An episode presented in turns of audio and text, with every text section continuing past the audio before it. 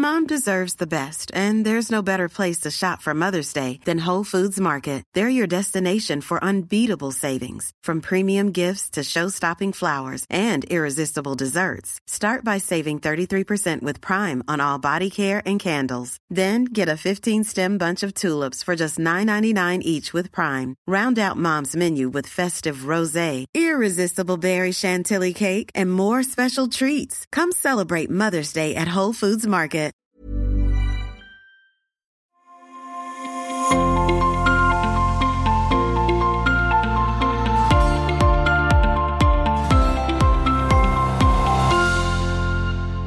Hallöchen, Helen, ich grüße dich. Hallo, Nadine. Hallo, ich habe hier ein Nilpferd. Nee, was ist denn das? Äh, Nashorn. Nilpferd, Nashorn ist das hinter mir, ne? Kein Ein echtes, kein echtes, ich bin nicht in, auf einer Safari, sondern äh, sitze aufrecht auf dem Bett, äh, weil hier gutes WLAN ist. Ich habe mir eine kleine Ecke Genau. gesucht in unserem kleinen, äh, in unserer kleinen Bude hier in äh, Kapstadt und ähm, ja, genieße die Sonne. Wie ist es bei euch in Berlin? Oh. Also es ist immer noch Winter. Es ist nicht mehr ganz so verschneit wie letzte Woche. Es taut so langsam. Aber natürlich, der blaue Himmel fehlt. Aber es wird ein bisschen wärmer. Wir haben jetzt so 10 Grad, glaube ich. 8 Grad, 9 Grad, 10 Grad, irgendwie sowas. Und ich habe gerade Mittagsyoga gegeben und sitze hier in der Akademie und äh, Schön. freue mich auf unseren Talk. Sehr schön, sehr schön. Mhm. Ja, also ich äh, muss sagen, dass ich das sehr genieße hier äh, in, in Kapstadt und komme jetzt so langsam hier an. Das dauert ja auch manchmal so eine Woche, ne, bis man mal, äh, bis die so, sage ich mal, Seele nachgerückt ist. Ähm, so weit reisen ist ja jetzt, glaube ich, für den Körper jetzt auch nichts so Gutes, ne? Oder es liegt am Alter, keine Ahnung. Auf jeden Fall bin ich jetzt hier langsam, langsam angekommen und äh, fühle mich richtig gut. Seit Monaten mal wieder, muss ich sagen, fühle ich mich richtig gut. Und ähm, das ist äh, toll einfach. Ach, herrlich, herrlich, herrlich.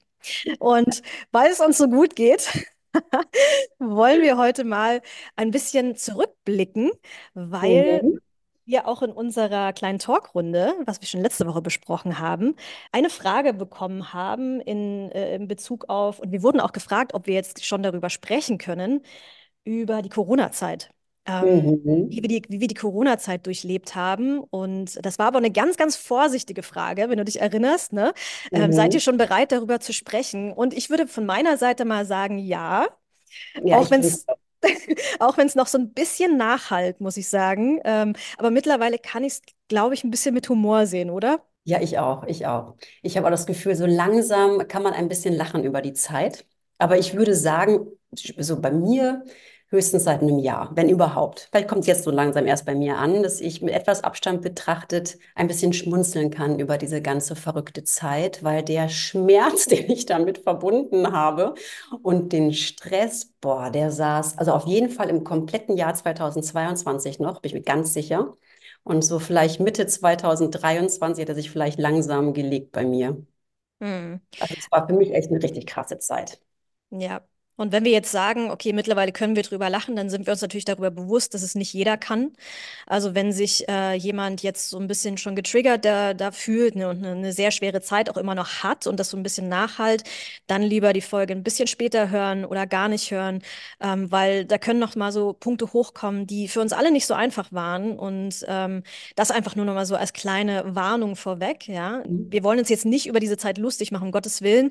Es geht einfach nur so ein bisschen mit einer Leichtigkeit, ähm, euch auch mal so unsere Erfahrungen, die wir währenddessen gemacht haben, wie schwer oder leicht sie auch immer für uns zu tragen waren, einfach mal erzählen, wie es für uns so war. Und das ist so dieser, der Hintergrund dieser Folge. Und auch, man weiß ja immer nicht, was so vor einem liegt und welche Zeiten so noch ähm, kommen und vielleicht so einen kleinen Anstoß geben, Dinge ein bisschen naja, nicht auf die leichte Schulter zu nehmen, sondern mit ein bisschen mehr Leichtigkeit zu tragen. Das ist eigentlich der, ja, der Hauptpunkt dieser Folge. Und ähm, genau, wir wollen euch einfach mal erzählen, wie es so war für uns, so als äh, quasi Freiberufler und äh, ähm, Eigentümer einer, einer, ähm, eines Yoga-Ladens und eines, einer Yogaschule und einer Akademie, genau.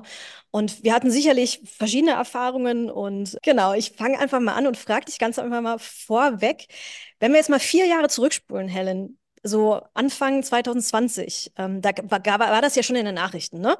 Was hast du damals so am Anfang, wie hast du das wahrgenommen? Wie, ja, wie kam es bei dir an? Also ich, es kam, es kam natürlich durch die Medien auch bei mir an. Da ist ein Virus in China. So irgendwie kam es bei mir an, aber ich habe das überhaupt nicht ernst genommen, was das für Ausmaßen haben könnte. Und wenn ich jetzt zurückgucke, wo war ich vor vier Jahren? Ich war dann noch in Indien tatsächlich. Ich bin mit meinem Sohn ähm, in den Winterferien, ich habe die ein bisschen verlängert, ich habe ihn ein paar Tage aus der Schule genommen, für zwei Wochen nach Rishikesh geflogen und habe auch schon zu meinem Sohn gesagt, ja, da, ähm, wir nehmen mal so Masken mit, die packen wir einfach mal ein, weil es gibt da so einen Virus in China. Mal gucken, ob wir auf dem Flughafen eventuell die Masken aufsetzen müssen. Und dann bin ich im Mitte Januar oder Ende Januar bis Mitte Februar bin ich dann noch in Indien gewesen. Und dann ging es ja so richtig los. März, oder? Ich glaube März. Wie war es bei dir? Genau. Wo warst du?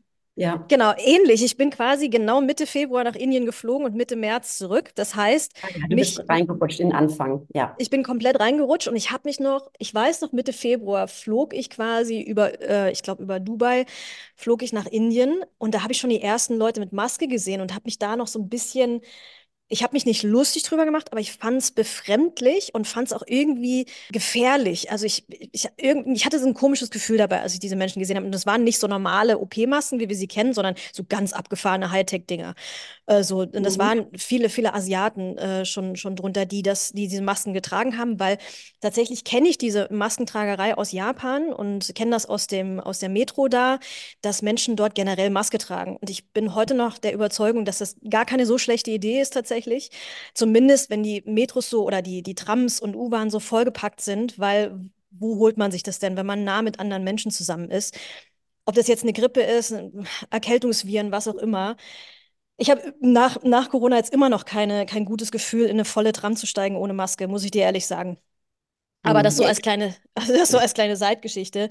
Und bei mir war es so, ich war dann in Indien und die Nachrichten, und ich bin ja so ein Nachrichtenjunkie, habe ich dir ja schon, schon mal gesagt, und habe aber dort absichtlich, weil das war auch eine Ausbildung, die ich dort mitgeleitet habe, habe mich mal komplett von den Nachrichten ferngehalten, nur einmal die Woche. Und da dachte ich schon so in Richtung, so Anfang März, dachte ich schon so, oh, oh, das äh, könnte nicht gut ausgehen. Hab, mir- hab's aber auch wirklich auf die leichte Schulter genommen. Und als dann aber mein Flug, mein Lufthansa-Flug zurück gecancelt wurde, dachte ich mir schon so, ups, das könnte Mhm. schwierig werden. Genau, und aber dort in Indien hat man, also ich war in Goa damals, nichts davon mitbekommen. Also wenn man nicht europäische Nachrichten gehört hätte, in Indien ist es tatsächlich nicht angekommen. Und das war tatsächlich eine gute Sache, weil ich habe dort wirklich meine Ruhe gehabt. Ich hatte eine fantastische Zeit und bin dann quasi, hab, wurde dann umgebucht auf dem Air France-Flug und bin quasi in Mumbai. Das ist so eine witzige Geschichte heute noch. Ich hau die jetzt gleich mal raus.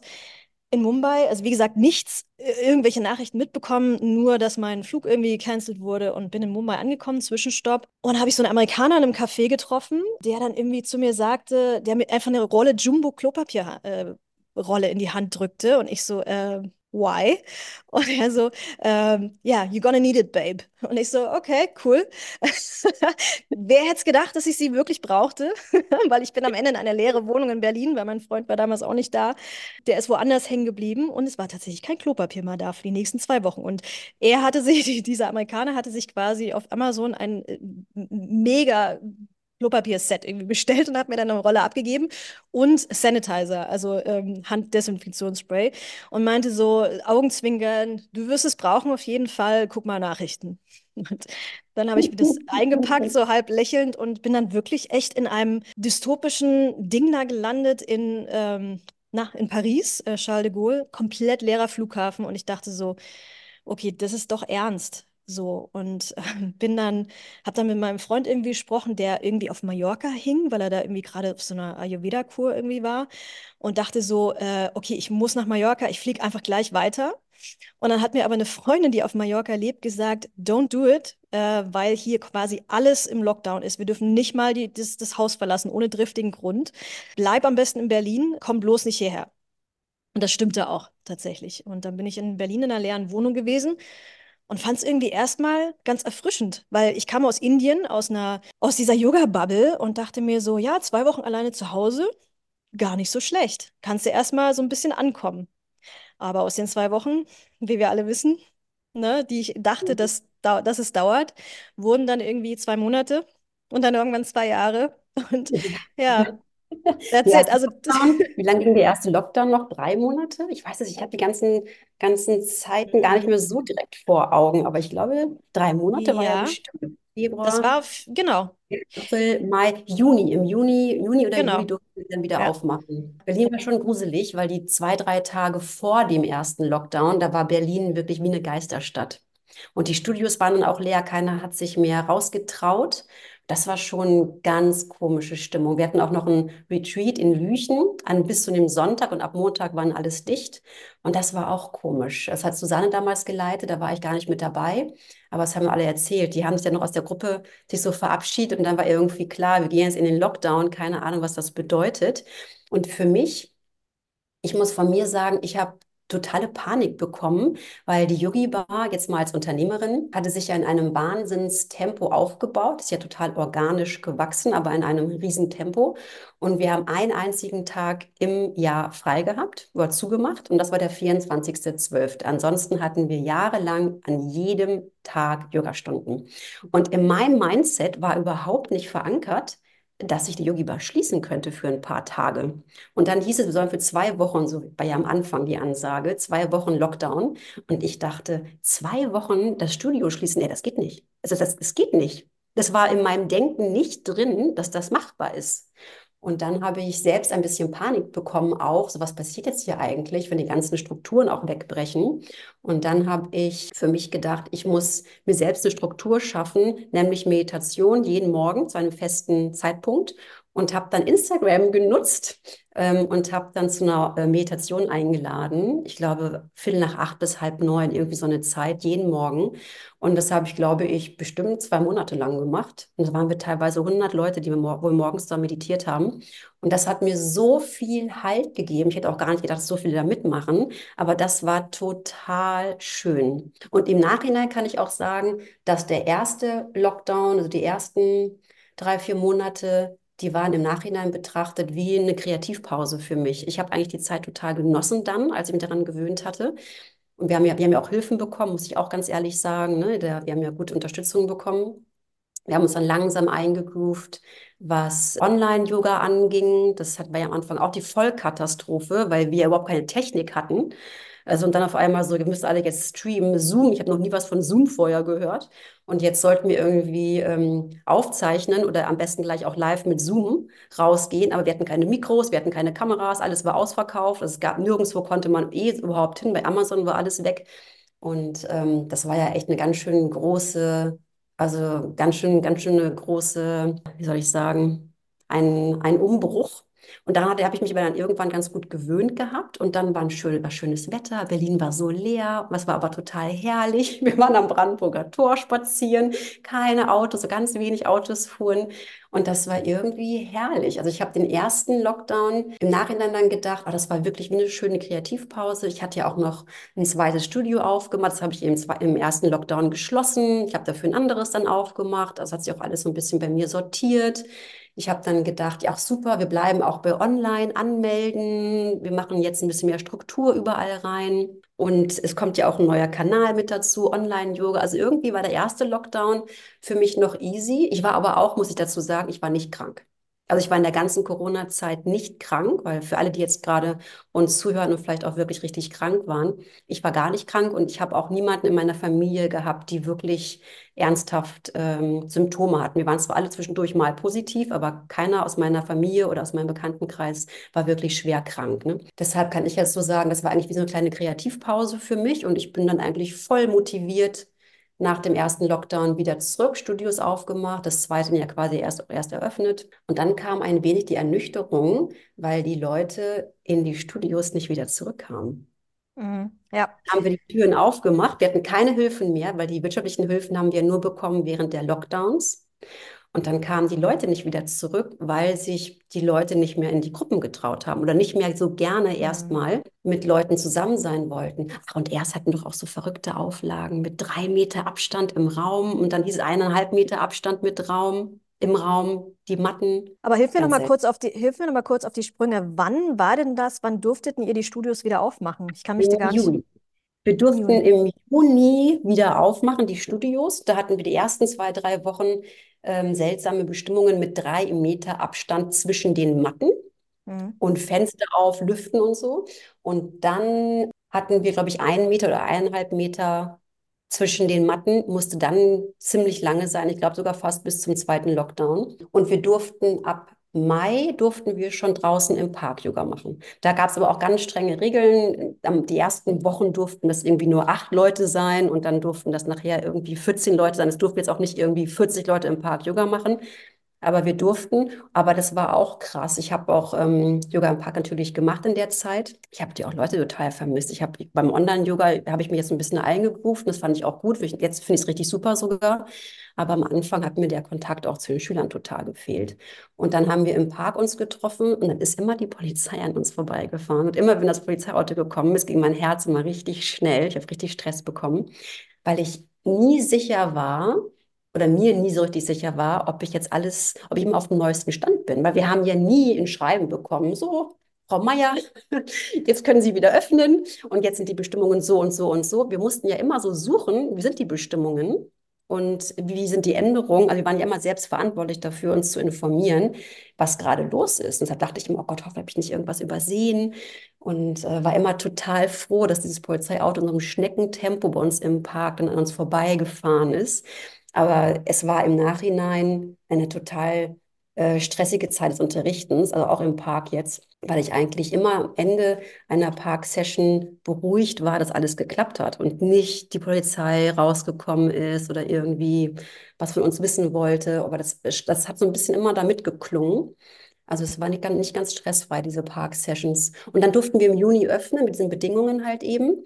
Aber wir hatten ja vorher, also die Yogi Bar war ja wirklich also vor Corona, also war ja der Wahnsinn. Es war ja totale, also nur volle Klassen, kann ich jetzt ja mal so sagen. Wir sind auch heute nicht an dem Punkt, wo wir waren vor Corona. Also wir hatten, wir haben jeden Abend, wir haben zwei Klassen parallel laufen gehabt. Wir haben da abends teilweise 30 Leute nach Hause geschickt, weil wir ausgebucht waren. Und wir haben auch richtig viele Leute damals bei uns in die Klassen mit reingenommen. Das hat sich bis heute bei uns verändert, weil wir äh, die Räumlichkeiten gar nicht mehr mit so vielen Matten jetzt äh, öffnen wie früher. Aber ähm, das war wirklich eine totale Blütezeit, so nenne ich das jetzt mal. Mhm. Und dann haben wir im Juni die Studios, die Studiotüren geöffnet und dann kam da irgendwie nicht 30 Leute abends in, für eine, eine Stunde, sondern vier, mhm. fünf, drei, ja. zwei, vier. Und das war eine richtig zähe Zeit. Und dann kam ja der zweite Lockdown im November. Und der hat mich richtig, also der hat, also als, als die Ankündigung schon kam, Lockdown, da hat eigentlich bei mir energetisch schon so, der wurde schon der Stecker gezogen. Und ich habe dann eine Klasse noch gegeben, quasi die Abschlussklasse vor dem Lockdown. Es hieß natürlich erstmal wieder nur einen Monat oder so oder sechs Wochen. War aber eh schon klar, es wird doch eh wieder länger. Und ich habe dann eine Klasse hier noch gegeben im Prenzlauer Berg. Und dann habe ich mich verabschiedet und Namaste, vielen Dank fürs Mitmachen. Und dann musste ich voll heulen. Richtig ja. krass. Ja. Und dann dachte ich, jetzt geht, jetzt geht es wieder los, obwohl der erste Lockdown ja eigentlich ganz schön ich so in Erinnerung hatte. Mhm fand ich jetzt aber auch die Phase im Sommer mit diesen noch leeren Studios super anstrengend und dann in den Herbst hineingehen. Ich meine, der Herbst, der November ist ja wirklich, also eh schon ein schlimmer Monat in Berlin. Und dann Lockdown, alles wieder zu. Und hatte ich jetzt zwei Studios, die zu waren. Aber ich hatte keinen Lockdown in der Akademie. Das fand ich aber auch ganz komisch, dass ich immer dachte, ja, das kann ja eigentlich gar nicht sein. Also auch in Nordrhein-Westfalen hatten, waren alle Schulungszentren dicht. Nur in Berlin, weiß nicht, ob noch irgendwo anders vielleicht auch noch, aber ich wusste erstmal nur von Berlin, war Erwachsenenbildung ohne Lockdown. Und dann habe ich immer dem Senat schon geschrieben, dem Senat für Bildung, ist das wirklich wahr, also per E-Mail, weil ich es gar nicht glauben konnte, ist es wirklich wahr, dass wir in der Akademie keinen Lockdown haben? Und dann sagten die immer, nein, alles schriftlich mir auch bestätigen lassen nee, wir haben keinen Lockdown, wir können aber mit Lüften zwischendurch, ich soll da verantwortlich schon mit den Leuten umgehen, aber ich äh, darf normal die Erwachsenen, aus, also die Ausbildung, Erwachsenenausbildung äh, leiten und habe quasi keinen, also ich hatte noch nicht mal irgendwie eine Begrenzung an Matten damals. Ich habe irgendwie, in, also unter uns habe ich gedacht, unter uns, mal gucken, wer noch mithört, habe ich gedacht, das haben die vergessen. Die haben, die, der Senat wurde für Bildung, wurde irgendwie vergessen im Lockdown in Berlin. Auf jeden Fall hatte ich jetzt schon drei Ausbildungsgruppen, die liefen. Die liefen dann also quasi weiter. Und ich habe dann äh, zwei Ausbildungsgruppen noch dazugenommen. Ich hatte dann fünf Ausbildungsgruppen parallel. Schuhe ist man ja eh dicht, aber es war natürlich trotzdem auch wahnsinnig viel, weil die Ausbildungen, es kamen gar nicht alle vor Ort. Wir haben alles hybrid gemacht. Also die, die gerne kommen wollten, die konnten kommen. Alle anderen äh, haben von zu Hause mitgemacht. Aber es gab auch Ausbildungsgruppen, die happy waren, auch mal den Alltag, also das Zuhause zu verlassen und äh, auch mal rauszukommen für zwei Tage. Und ähm, aber ich war auch ein bisschen angespannt und ich habe die ganze Zeit auch gedacht, wenn das Ordnungsamt mal kommt, die werden bestimmt mal irgendwann bei uns ans Fenster klopfen und fragen, was wir denn da so machen in der Akademie oder in dem Studio, ist ja auch völlig legitim, das eigentlich so zu fragen, habe ich gedacht, okay, ich muss immer dem Senat wieder schreiben, ob das wirklich alles in Ordnung noch so ist, damit ich mich absichere, wenn mal das Ordnungsamt kommt. Und so kam es dann auch. Ich habe es bei der Podcast-Feier auch kurz erzählt höre jetzt alle doppelt, die auch an dem Abend da waren. Aber ähm, es war dann wirklich so, dass wir eine, Ausbildungs-, eine Ausbildung am Laufen hatten. Wir hatten gerade angefangen mit der Anfangsmeditation. Und es waren nur drei Schülerinnen mit mir im Raum. Also wir waren insgesamt vier mit mir über den ganzen Raum verteilt. Wir haben es da voll ausgebreitet und alle anderen haben online von zu Hause mitgemacht. Und dann klopfte es sehr aggressiv also im Grunde war jetzt Schlagstock ans Fenster. Und ich habe dann den Ton ausgemacht bei den Online-Yogis und habe gesagt, ja, oh, das Ordnungsamt ist, glaube ich, vor der Tür. Ich mache mal kurz den Sound aus, ich bin gleich wieder da. Und dann bin ich barfuß, so schluff, schluff, schluff, zur Tür, habe die Tür aufgemacht und dann steht eine Hundertschaft. Also sind mit zwei Bullies vorgefahren, aber zum Glück nur zwei Typen ausgestiegen, aber in Kampfmontur. Und dann standen diese beiden Typen vor mir, also das war ein Anblick, mir ist das Herz wie in die Hose gerutscht. Ich bin, also mein Herz war so am rasen. Ich dachte, was ist denn jetzt los? Also es ist schon ein krasser Anblick, muss ich sagen. Und ich kam direkt aus dieser Anfangsmeditation, also Herzchakra total offen. Und dann kamen die beiden Typen rein. Und ich habe dann gesagt, ja, ich habe mich dann vorgestellt, wer ich bin und dass wir hier äh, gerade eine Yogalehrerausbildung machen. Ich habe keinen Lockdown mit den Ausbildungen. Ich habe es auch alles vom Senat. Soll ich mir das Schreiben raussuchen? Und dann meinten die, ja, ja die waren eigentlich sehr nett. Also nicht nur eigentlich, die waren sehr nett, aber diese, dieser Anblick dieser Ausrüstung, das macht schon was mit einem. Und dann habe ich meinen Rechner rausgeholt und habe dann voll zittrige Hände gehabt. Da habe zu den beiden gesagt, ich bin total emotional gerade, aber ich weiß, ich mache eigentlich nichts Verkehrtes hier, nichts Schlimmes, alles ist rechtens. Und habe dann die E-Mail rausgesucht und ähm, habe dann gezeigt vom Senat, weil die schreiben und dann sagten die, ja, die gehen kurz raus und telefonieren und haben dann mit der Zentrale gesprochen, kamen dann wieder rein und sagten, ja, machen Sie weiter, alles gut. Zwischendurch sagten die beiden, ach, man weiß ja auch selbst gar nicht mehr, was gerade erlaubt ist und was nicht. Und dann sagten die, ja, machen Sie einfach weiter, schönen Tag, dann noch Tschüss. Und es war ja Anfang des Tages, ich musste den ganzen Tag noch unterrichten. Ich dann also wieder zu den Online-Yogis, wieder Ton angemacht. Ja, die Polizei war kurz da, aber alles in Ordnung, wir dürfen weitermachen. Ach, und die Polizei sagte noch, wir rufen jetzt den besorgten Bürger an, und ähm, sagen ihm, dass hier in der Yogi-Bar alles in Ordnung ist, weil dieser besorgte Bürger vorher nämlich eben bei der Polizei anrief und sagte, in der Yogi-Bar gehen die Leute ein und aus. Und dann, das hat natürlich bei mir auch ein bisschen gesessen. Äh, ich habe dann dann zurück zur Meditation, konnte natürlich überhaupt nicht meine Gedanken dann zur Ruhe bringen, aber habe dann erstmal weitergemacht mit der Meditation. Also völlig Völlig absurd. Ich habe mich dann vorne hingesetzt, komm, wir, machen, wir fangen nochmal neu an. Schön, dass ihr alle da seid, wir setzen uns nochmal hin, wir meditieren nochmal neu. Und während der Meditation ratterte es bei mir, dass ich wirklich dachte, warum kommt dieser besorgte Bürger nicht einfach mal kurz zu mir runter und fragt, was ich hier mache? Warum guckt man so aus dem Fenster der Wohnung, ich habe das dann so bildlich vorgestellt, bei uns rein, ruft dann die Polizei und schwärzt mich da an? Und dann der nächste Gedanke war dann der Arme. Für mich war es auch gleich ein Mann. Kann ich auch nicht sagen. Ich habe gleich gedacht, das ist bestimmt ein Typ. Dieser Typ, der bei der Polizei angerufen hat, der geht bestimmt total schlecht jetzt gerade. Ach ja, und dann habe ich aber auch gedacht, ich müsste ähm, alle Ausbildung absagen. Ich darf einfach jetzt gerade keine Ausbildung leiten. Ich muss alles online machen, weil es ist einfach gerade nicht die Zeit dafür, obwohl ich es ja eigentlich darf, rechtlich gesehen sollte ich aus moralischen Gründen einfach alle Ausbildungen rein online laufen lassen. Und das hat dann wirklich ein paar Wochen gearbeitet bei mir oder mit mir. Ich habe auch mit allen ähm, Ausbildungsgruppen gesprochen und alle sagten auch bitte, bitte. Und wenn wir nur drei oder vier vor Ort sind, für die ist es so wichtig, diesen Raum zu kriegen zurzeit, dass ich noch doch hybrid weitergemacht habe. Aber es war für mich eine totale Anspannung, weil ich an jedem Ausbildungstag, und wir hatten ja jedes Wochenende Ausbildung und unter der Woche hatten wir eine, dass ich immer Angst hatte, irgendwas ist wieder. Irgendwer mhm. kommt wieder, irgendwas mhm. läuft wieder. Also ich war, ich hatte so eine Grundanspannung, dass ich die Tage gar nicht mehr richtig genießen konnte. Und das hat bei mir zur Folge gehabt, dass ich auch ähm, ganz schön eigentlich fast in einen Burnout ge gerutscht bin, weil ich über Monate extreme Anspannung hatte und auch immer noch das Gefühl auch hatte, ich muss die Fahne so oben halten. Wir schaffen das und Yugiba kriegt das hin und ich hatte das Gefühl, es, es liegt so viel es lag so viel auf meinen Schultern gefühlt, dass ich das nach, am, am Ende des ersten Lockdowns schon nicht mehr richtig tragen konnte.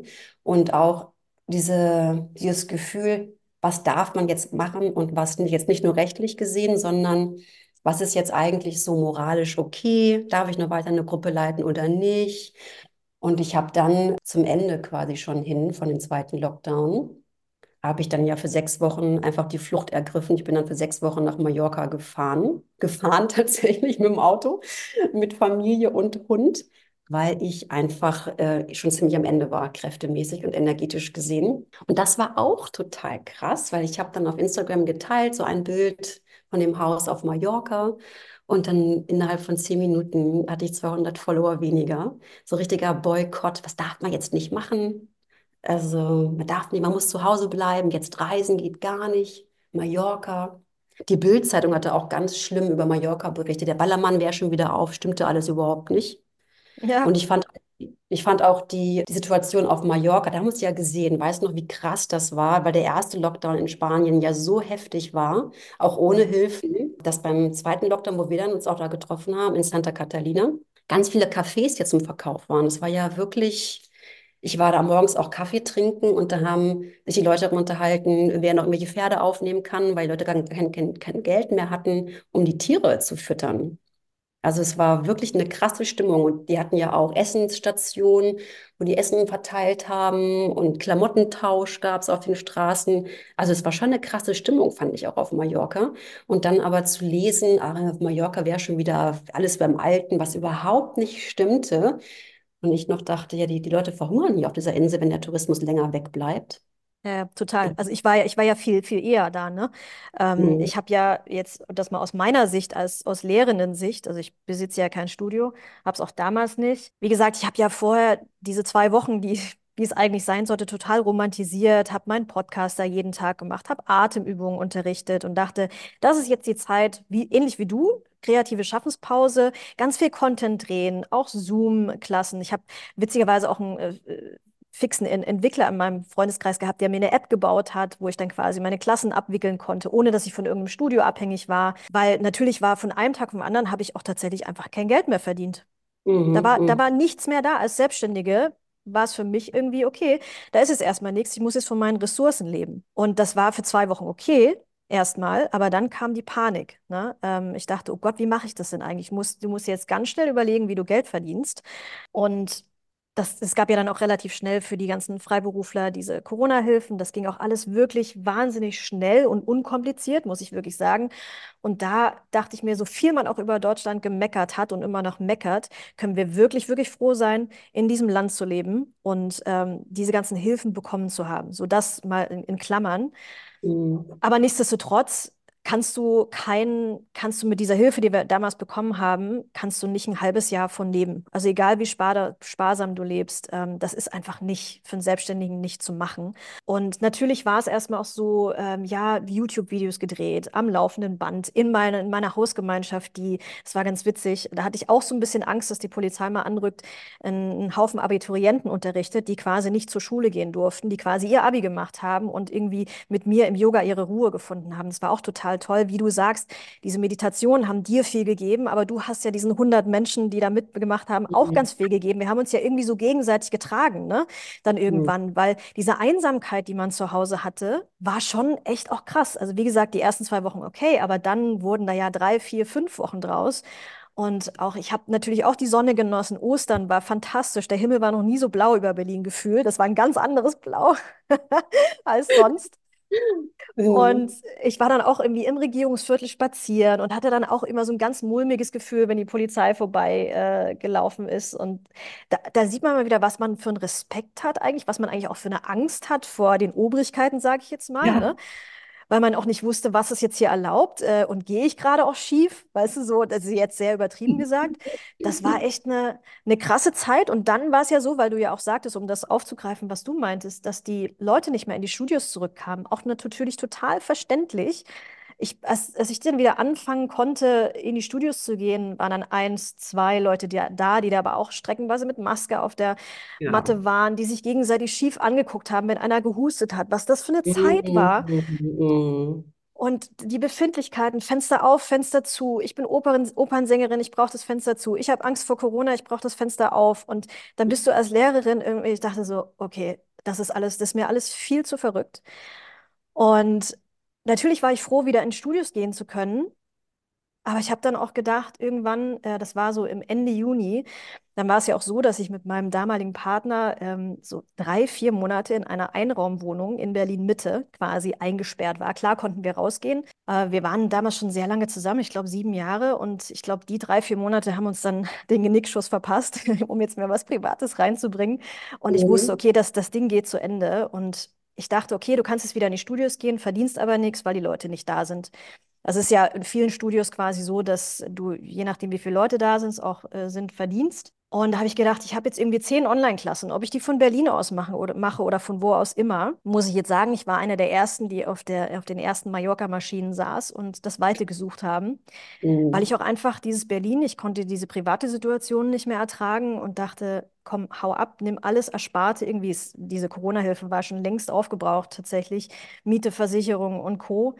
Und habe dann einfach gedacht, ja, komm, Dispo, gib ihm ab nach Mallorca. Mhm. Und habe dann von dort aus quasi in so einer ganz, ganz kleinen Casita, einem wunder, wunderschönen kleinen Dorf, so, ich glaube, zwei Monate verbracht über den Sommer und habe von dort aus online unterrichtet. Und das war wirklich eine schöne Zeit, sehr einsam zwar, aber auch irgendwie schön. Und habe dann dort auch ganz viel Content gedreht für YouTube und so weiter und so fort. Und ähm, das war schon irgendwie, war irgendwie nett. Und dann haben, sind wir ja auch zusammengekommen. Und als ich dann wiederum in, äh, wieder zurück nach Berlin äh, wollte, war es dann so, dass, äh, als ich dann bei dir angefangen habe im Studio, war es dann so, dass wieder diese Welle schon wieder kam. Und dann, und dass das dann so sein musste, dass du, dass man einen Test mitbringen musste, dass man sich testen lässt, wenn man nach Deutschland einreist, ähm, und einen Negativtest mitbringen musste. Und das quasi auch irgendwie da an, angefangen wurde, dass das Ganze restriktiv war so. Und ich schon so Panik, oh Gott, komme ich überhaupt nach Deutschland zurück? Kann ich überhaupt bei dir unterrichten? Wann ist der Test äh, negativ? Also du musstest so und so viel, du musstest irgendwie negativ sein, um irgendwie in die Studios wiederzugehen, bla bla bla. Kannst du dich daran erinnern? Ah, ja. Da hatten wir ein Mhm. kurzes Telefonat. Ich weiß nicht mehr diese genau, um, genauen Umstände, aber ich glaube, ich konnte die erste feste Klasse bei dir nicht unterrichten, weil der Test noch nicht da war. Das Testergebnis noch nicht da war. ich nicht mehr so genau, wie ich das Oh, ja, genau. Das war so, dass Ich ne, weiß noch, dass man auf Mallorca im Krankenhaus noch einen Test machen musste zum ja, Ausreisen. Das weiß ich irgendwie noch. ja, Und wir durften ja nur Geimpfte ins Studio lassen oder der Corona-Negativ-Test. Das habe ich, das habe ich echt verdrängt, wie die ja. Auflagen waren. Ja, aber das war auf jeden Fall so, dass ich dann quasi erstmal wieder in Berlin auf der Couch lag äh, und auf das quasi Ergebnis wartete, damit ich irgendwie wieder in die Studios gehen konnte. Und dann war Mhm. ja, dann hatten wir ja so gefühlt irgendwie September, Oktober irgendwie Ruhe. Und dann weiß ich noch, Ende Oktober war es Ende Oktober oder Ende November, eins von beiden, wo dann dieser zweite Lockdown angekündigt wurde. Und da Ja, bin war ich auch November. Das weiß ich Da bin genau. ich, das war November. November, da bin ich zusammengebrochen. Da bin ich wirklich, da habe ich wirklich gedacht, okay, ein zweites Mal halte ich das nicht aus. Und das war, und dann im November kam dann auch noch meine endgültige Trennung dann äh, von meinem ehemaligen Partner dann. Und dann war ich komplett, dann hat es mich komplett zerschossen und ich dachte, okay, ich überlebe das alles nicht. So, jetzt im Nachhinein denke ich mir so, alles cool, du hast es überlebt irgendwie. Man kommt durch alle schwierigen Zeiten irgendwie durch. Aber in dem Moment dachte ich, okay, das war's. Das ist das Ende. Und dann bist du direkt nach Portikschule oder bist du dann erst wieder in einen anderen Ort? Weil wir nee, haben uns ja getroffen in Genau, Portikschule. dann bin ich, das war im November, dann bin ich erstmal, dann musste ich erstmal aus der Wohnung raus. Dann musste ich ja irgendwie ganz schnell, ich habe mir zwei Koffer gepackt und bin irgendwie aus der gemeinsamen Wohnung irgendwie raus, bin dann noch bei einer Freundin irgendwie untergekommen für zwei Wochen. Und dann bin ich Mitte Dezember, dann bin ich auf die fixe Idee gekommen, weil natürlich finanziell bei mir auch alles irgendwie äh, nicht so toll lief, wie man sich denken kann bin ich auf die Idee gekommen, bei so einem Retreat Center in Mallorca anzurufen, die mir mal angeboten hatten, ähm, du kannst hier gerne für Kost und Logis, für ein bisschen Gartenarbeit äh, irgendwie zu uns kommen, äh, wenn du magst, äh, melde dich doch gerne. Und da habe ich die äh, quasi angetickert und die haben gesagt, ja, hier komm, du kannst so lange bleiben, wie du willst, hier ist eh niemand da, wir haben eh auch wieder so einen so so ein Lockdown hier auf Mallorca, komm doch einfach ich meine zwei Koffer gepackt. Äh, einen habe ich in Berlin gelassen, mit dem anderen bin ich nach Mallorca auf unbestimmte Zeit Mitte Dezember und habe dann quasi, so lustig es auch klingt und so traurig es damals auch war, für, glaube ich, zwei, drei Wochen in diesem Retreat Center Holz gehackt. Tat mir ganz gut, tat mir ganz gut. Ähm, also Olivenbäume quasi, die irgendwie Fritte Mhm, waren, mhm, habe ich dann quasi Holz gehackt und irgendwie mit einer Schubkarre von einer Ecke in die andere geschafft zum, zum, mhm. zum Verbrennen. Und das war meine Weihnachtszeit 2020. Ähm, das war also ich war froh, weg zu sein aus Berlin und habe dann von dort aus meine Online-Klassen unterrichtet. Das waren ja jetzt auch nicht wenig. Das waren, glaube ich, auch dann irgendwann 15 pro Woche, mit denen ich dann irgendwie so ein bisschen Geld wenigstens verdient habe. Und bin dann auf Mallorca geblieben. Und zwar so fast bis, warte mal, bin ich zurück im Mai. Im Mai äh, 21 bin ich dann zurückgekommen und hatte Gott sei Dank das Glück, dass mich, manchmal ist es ja so, dass man so, so Dinge irgendwie so, so raussendet an so sag ich mal, ans, Uni Universum. ans Universum, genau, dass mich ein Freund äh, im, ich glaube, es war im Januar, anrief und sagt, du, wir haben hier so ein Startup-Projekt, äh, hast du nicht Bock, irgendwie mitzumachen? Das, darum, darum geht es irgendwie. Wir können deine Expertise ganz gut gebrauchen. Und ich so, aber es gibt ein Problem. Ich bin auf Mallorca. Und er sagt, kein Problem. Wir haben sowieso noch kein Büro. Du kannst arbeiten von wo auch immer du willst. Und das hat mich dann quasi, es hat mir, sage ich mal, wirklich buchstäblich finanziell den Arsch gerettet. Weil ich konnte im Prinzip von Mallorca aus super bequem arbeiten. Habe dann irgendwie so einen Coworking Space da auch in Palma gehabt. Und da muss ich sagen, da ging es so langsam bergauf, dass ich mir dachte, okay, das kann ich mir jetzt irgendwie schon vorstellen für den Rest dieser unsäglichen Corona-Zeit. Und ähm, hatte dann auch wirklich echt eine coole Zeit. Und da haben wir uns ja auch getroffen dann dort, ne? Mhm, genau, in Santa Catalina auf der Straße. Ja, genau. Da saß er dann irgendwie im Türeingang irgendwie rum und äh, lächelte da. Und ich so, yay, ein- eine Person, die du kennst. Also es kam tatsächlich nicht so selten vor, dass man jemanden traf, den man kannte aus Berlin, muss man schon sagen, in Santa Catalina. Ich weiß noch genau, ich saß dann im Hauseingang, habe mit meinem Sohn telefoniert, hatte den Kaffee in der Hand, weil ich war ja zuerst zehn Tage alleine da, um mal zu gucken, mich mal so zu sammeln. Und habe dann in diesen zehn Tagen beschlossen, äh, ich hole meine ganze Familie her, wir machen jetzt Homeschooling aus Mhm. Mallorca für sechs Wochen. Im Nachhinein schön. Ich habe ja auch heimlich den Plan gehabt, ich bleibe einfach da. Ich kann meinen Sohn überzeugen, wie schön Mallorca ist, wie toll die deutschen Schulen da auch sind. Und man muss gar nicht sofort schon Spanisch perfekt können. Man kann das dann alles langsam lernen. Aber das hat leider nicht geklappt. Mein Sohn wollte Ja. wieder zurück. Hm. Und dann sind Ja, wir echt auch wieder Ende Mai sind wir auch wieder zurück, ja. zurückgefahren. Und dann durften wir auch im Juni durften wir dann auch wieder aufmachen, die Studios. Genau, wir haben im letzten Lockdown, im ersten Lockdown. Und mal im Juni gingen die Türen wieder auf. Und dann hat es aber auch wieder ewig gedauert. Da kamen auch erst Leute alle nicht wieder zurück. Boah, Ja, Wahnsinn. Wir ja haben klar, auch so viele Retreats abgesagt beim zweiten Mhm. Lockdown. Boah, Lüchen viermal. Ich habe insgesamt dreimal äh, Retreats nach Indien, und ich in Indien geben wollte, abgesagt. Ich wollte im ersten Lockdown, hatte ich eigentlich für den Februar zwei Retreats in Rishikesh geplant, beide abgesagt. Also erstmal nur für ein Jahr verschoben. Aber im zweiten Jahr war ja auch wieder Lockdown, habe ich es auch wieder abgesagt. Das hat mir auch total wehgetan, weil ich die Retreats so gerne gebe. Mir hat eigentlich, mir ist auch wieder bewusst geworden, wie gerne ich unterrichte und wie gerne ich auch mit, mit Leuten zusammen bin. Also ich bin ja nicht groß am Socializen, also ich bin nicht generell und gerne unter Leuten, aber ich bin gerne mit Yoga-Leuten zusammen in Gruppen. Es hat mir so gefehlt, der Austausch, der Austausch unter Yogis, den wir auch auf Retreats total schön haben, aber auch so mal vor und nach einer Yogastunde. Das hat mir so gefehlt. Und dann online, ja, das war eine gute Sache, dass wir es machen konnten, aber es war natürlich so nicht so sozial, wie wir das ja sonst kennen. Ne? Es war schon echt Mhm. hart, fand ich. Und ich habe auch im ersten Jahr, nachdem wir die ganzen Retreats machen durften, also 2022, da war auch alles noch, noch nicht wieder richtig beruhigt. Die Leute waren immer noch, ach, jetzt reisen wir wieder, so nach zwei Jahren. Viele waren ja gar nicht unterwegs in den, in den Corona-Jahren so. Und alles war noch so aufregend und wir machen das jetzt wieder. Und dass die richtige Ruhe oder wenn, ja, letztes Jahr schon eher wieder reingekommen ist und Normalität, würde ich mal eher wieder so sagen. Ja, erst letztes Jahr, definitiv. Also das Ja. ganze Jahr 2022. Es ging ja bei mir, da hatte ich ja auch sofort äh, im Januar 2022 oder wann das war, irgendwann so mein erstes Retreat wieder geben können. Und da war es so, das war auch eine relativ große Gruppe. Ähm, es waren, glaube ich, so 22 Leute. Und es war aber auch ein sehr großer Raum äh, in an diesem Ort da. Und da habe ich auch gedacht, ja Mensch, kannst du überhaupt so viele zulassen? Aber am Ende des Tages muss man wirklich sagen, ich habe halt einfach das Geld gebraucht. So ist es. Ne? Mhm. Ähm, Mhm. und ich war froh, dass ich wieder ein Retreat geben konnte. Und dann war es aber auch so, dass da vier Leute dabei waren, die dann auch mit Maske auf der Matte standen und quasi mir die ganze Zeit so ein bisschen die Hölle heiß gemacht haben, wie ich denn so unverantwortlich sein kann, wieder Retreats zu unterrichten, wo ich mir dachte, warte mal kurz, du bist doch hier. Also was, was ist dein Problem? Und wir waren es wirklich jeden Tag testen. Jeder musste einen, einen Negativtest mitbringen. Jeden Tag haben wir uns so testen lassen. Und dann am Ende kam dann halt auch der Schock, ne? Als ich wieder zu Hause war, hat mir das Hotel dann eine, eine Mail geschrieben, ja, hier, wir hatten eine positiv getestete Person. Und dann Mhm. habe ich dann eine, einen Paragraphen von diesem, von dieser einen Person bekommen, äh, ja, dass, dass ich jetzt quasi schuld daran wäre, wenn jetzt irgendwie Menschen sterben würden und so. Und ich dachte, es darf doch alles nicht wahr sein. Also es ist klar, wie groß dieser Raum in diesem Hotel ist. Es ist klar, wie, wie viele Personen zugelassen werden. Und dieselben Personen hatten dann aber kein Problem, ganz nah beim Abendessen miteinander irgendwie schon Nase an Nase zu sein, zusammen Wein zu trinken, wo ich mir denke, hm, Entschuldigung, irgendwie verstehe ich das gerade nicht. Und das war wirklich, ich Mhm. hatte da auch so Herzrasen. Ich hatte natürlich auch Schuldgefühle, dass ich da irgendwelche Menschen in Gefahr gebracht hätte und so weiter und so fort. Und das hat sich durch dieses ganze Jahr 22 irgendwie auch noch so ein bisschen durchgesetzt. Es war alles sehr, sehr zögerlich, ne? Aber ich war auch wieder froh, unter Leuten zu sein, auch da äh, auf Mallorca irgendwie zwei Retreats geben zu können.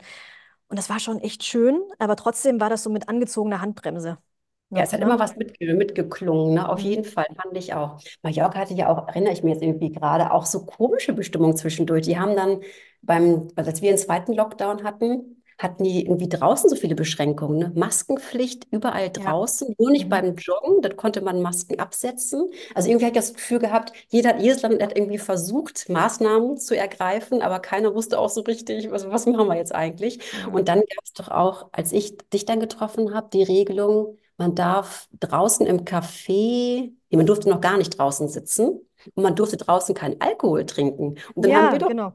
Untergang in so einem Kaffeebecher Rotwein gekriegt, weißt du das noch? Ja, ja. Und es war, das war ja auch so, glaube ich, dass, dass die. Cafés, dass die Cafés auch 17 Uhr schließen mussten. Also es gab, war Ah dann ja, quasi so, dass genau. nichts mehr offen haben durfte nach 17 Uhr. Also waren 17 Uhr quasi schon alle besoffen und sind dann nach Hause. Es war wirklich eine ganz, ganz komische Zeit irgendwie. Also ich fand es dann irgendwie auch recht witzig, weil du, du, alle saßen irgendwie draußen. Es war schön. Ich fand das, das Gefühl, was man da hatte, irgendwie auf Mallorca irgendwie ganz cool. So, Ja, also aber an man, unseren Abend denken, unseren Kaffee, ja. Kaffee, Wein fand ich irgendwie auch sehr lustig. Ich habe mich gut in Erinnerung. Nee, aber das, das quasi, was die Bild-Zeitung da damals schrieb, ja, der Ballermann hat wieder auf. Ich fand diese Zeit wirklich schön, weil es war so wenig los. Es- Man hatte das Gefühl, dass sich die Natur auf Mallorca, so schlimm das auch für die Einwohner war und was das auch mit dem Tourismus gemacht hat, zumindest in den zwei, drei Jahren, sicherlich schlimm, aber die Natur hat sich erholt. Also ich habe Mallorca nie so müllfrei gesehen und nie so still gesehen. Also ich habe das wirklich echt, ich war froh, dass ich das mal genießen konnte. Ich Mhm. war jetzt irgendwie letztes Jahr wieder da und dann dachte ich mir so, als es wieder so voll war, die Maschinen wieder mit äh, total Betrunkenen, schon in Deutschland betrunken losgeflogen, irgendwie Junggesellenabschied hier und da. Und ich dachte mir so, oh Gott, jetzt geht's wieder los. Und das Mhm. war, das war die Zeit zwischendurch, war schon echt erholsam. So blöd das jetzt auch klingt, irgendwie vermisse ich diese Ruhe da auf Mallorca, ne? Also klar, sicherlich erholt sich jetzt da auch wieder alles so finanziell. Aber ja, irgendwie hat mich die, die Mhm. Zeit so ein bisschen, sag ich mal, mental gerettet, weil wenn ich in Berlin gewesen wäre oder in Deutschland geblieben wäre, um Gottes Willen. Ja, Berlin fand ich wirklich auch sau anstrengend. Fand ich auch total anstrengend. Ich fand auch alles anstrengend, auch diese Online-Geschichten. Jeder hat dann versucht, online klar über Wasser zu bleiben oder ähm, sich da irgendwie wirtschaftlich irgendwie noch einen Gewinn zu, zu erzielen. Und dann haben alle möglichen Yoga-Lehrer, Lehrerinnen, aber eben auch alle möglichen Studios ein unglaubliches Online-Angebot auf den Markt gehauen. Und da wurde nur geguckt, was macht der eine, das mache ich auch, ich auch. Ich hatte das Gefühl, es ist nur noch Copy-Paste mit den Stunden, Stundenangeboten. Und gefühlt hatten wir gar nicht mehr so eine Community, sondern gefühlt waren alle online, das ganze Online-Angebot so nebeneinander. Weißt du, Mhm. wie ich meine? So, dass man, Ja. wo geht man jetzt? So, zu welchem Namen gehe ich jetzt? Zu welcher Klasse gehe ich jetzt? So, weil um 18.30 Uhr bei Zoom 80 verschiedene Klassen angeboten werden. und man natürlich nicht den Gang zum Studio hat, ne, sondern einfach zeitgleich in alle möglichen Studios droppen könnte. Ja, aber nicht nur bei Zoom. Das Problem, was ich, was, was, was mir so ein bisschen Probleme bereitet hat, waren diese streckenweise von Klamottenmarken gesponserten freien Instagram-Klassen, die am Anfang so, so viel waren. Ne? Da hat, wie auch immer diese Marken hießen, Sportmarken, Adidas, Nike, wie auch immer, haben irgendwelche Yoga-Lehrer gesponsert, dass sie eine for-free Instagram-Klasse um 18.30 Uhr, sage ich jetzt mal, äh, gegeben haben. Und die war ja auch kostenlos für alle. Oder YouTube hat geboomt um diese Zeit, ne? Es ist ja Mhm. wirklich für den Konsumenten alles super gewesen, also wahnsinnig ja. bequem, man hatte die Auswahl, aber für uns als jemand, also für mich als jemand, der sich quasi vom Yoga ernährt, äh, war das echt Horror.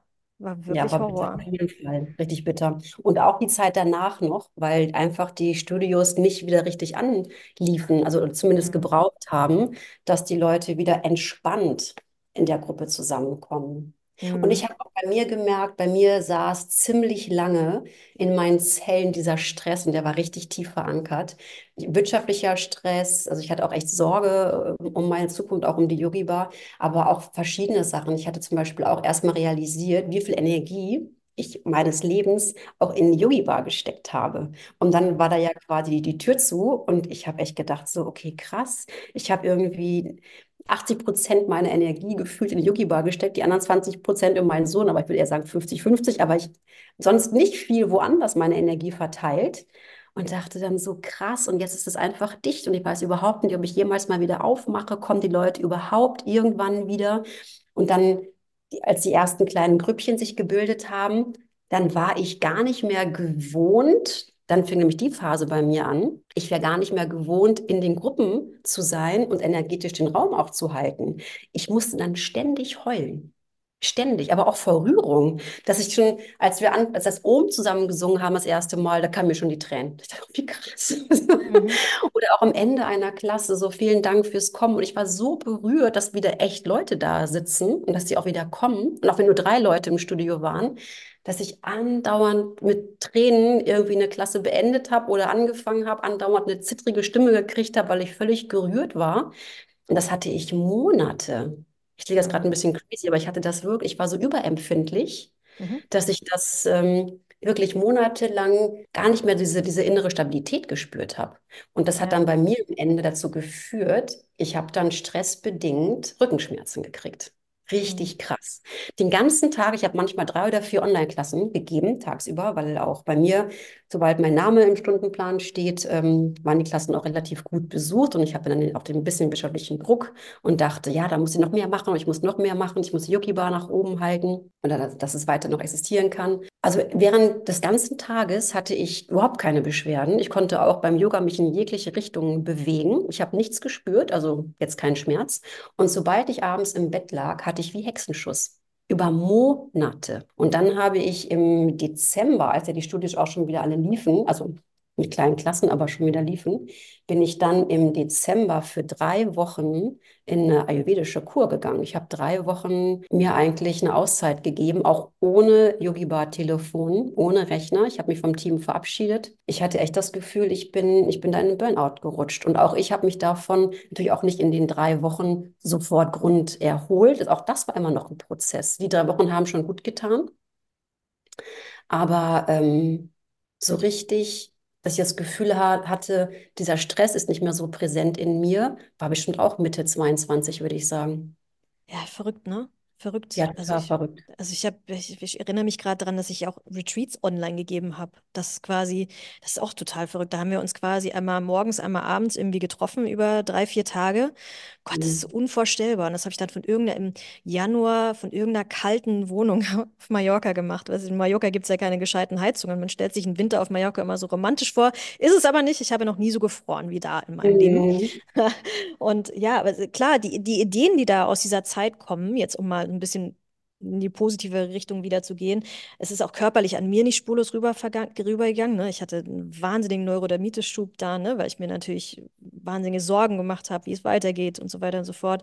Aber diese Ideen, die da rausgekommen sind, so diese ganzen Online-Formate, so, ne, das, also man hat dann irgendwie aus der Not geboren so viel irgendwie gemacht, was, das war irgendwie, also das hat auch Chancen gebracht am Ende des Tages, ne, für die Yoga-Welt. Diese ganzen Online-Sachen, die wären ja so auch. nie passiert, ne? Ganz genau. Das aus, Oder auch aus der Online-Check-in ist ja auch was Mhm. total Positives daraus, weil wir hatten das Buchungssystem, hatten wir auch schon vor der ganzen Corona-Geschichte. Also man hätte sich auch schon vorher online anmelden können für die Klassen, hat aber bei uns nie jemand gemacht. Das heißt, sie kamen alle immer direkt zu den Klassen, haben da ihre Karten gekauft oder ähm, diskutiert, warum die Karte abgelaufen ist und das jetzt verlängert werden soll. Also es war immer richtig Stress bei jedem Check-in, weil die Leute kommen ja auch innerhalb von fünf bis zehn Minuten an einem relativ kleinen Zeitfenster. Und jetzt melden sich immer noch alle vorher online an, weil ich glaube, es war auch eine Bedingung irgendwann, als sie wieder aufmachen durften, dass es quasi Pflicht war, weil alle Daten ja gespeichert werden mussten, dass alle sich online anmelden müssen.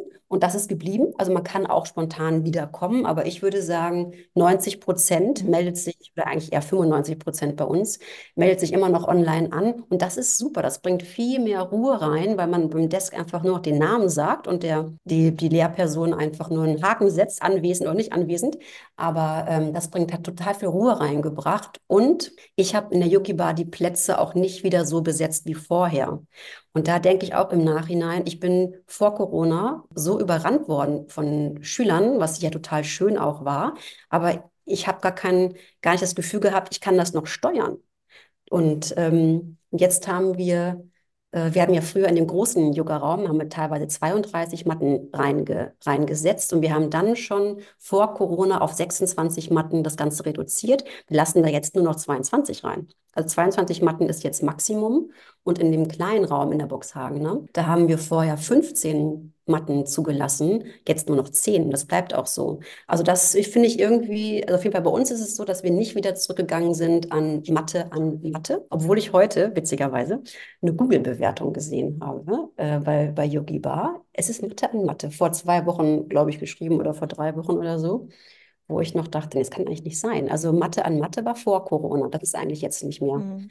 Wir haben zwischen jeder Matte locker 30 Zentimeter, würde ich sagen. Die Leute sind aber auch äh, empfindlicher geworden, was das betrifft, ne?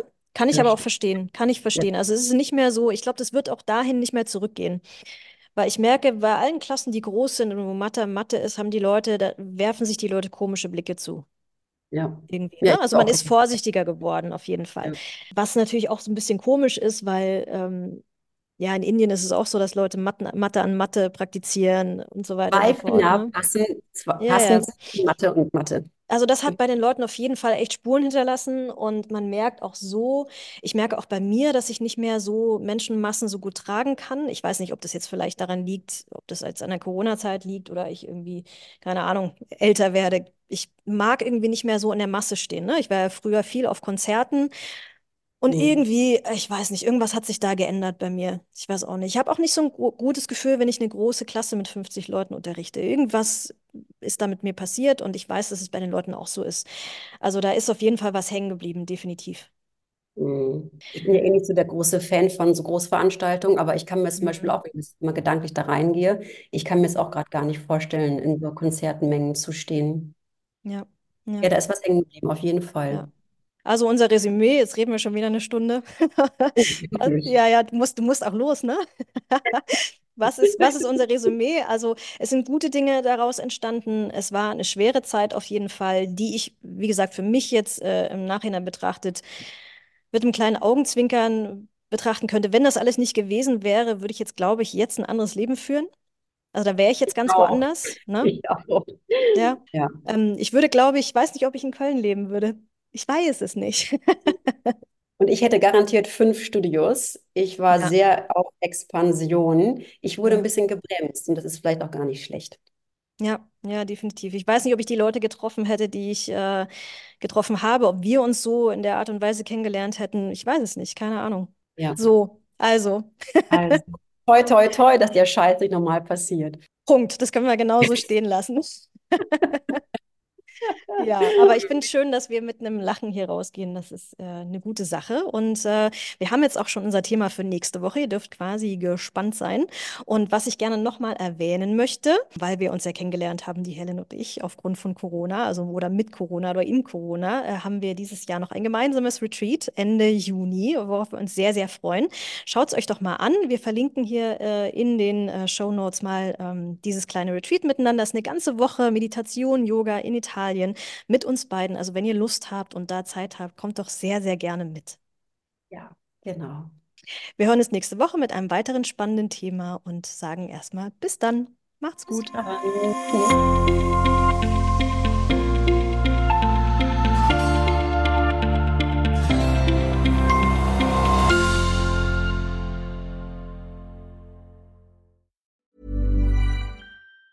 Mom deserves the best, and there's no better place to shop for Mother's Day than Whole Foods Market. They're your destination for unbeatable savings, from premium gifts to show-stopping flowers and irresistible desserts. Start by saving 33% with Prime on all body care and candles. Then get a 15-stem bunch of tulips for just $9.99 each with Prime. Round out Mom's menu with festive rosé, irresistible berry chantilly cake, and more special treats. Come celebrate Mother's Day at Whole Foods Market.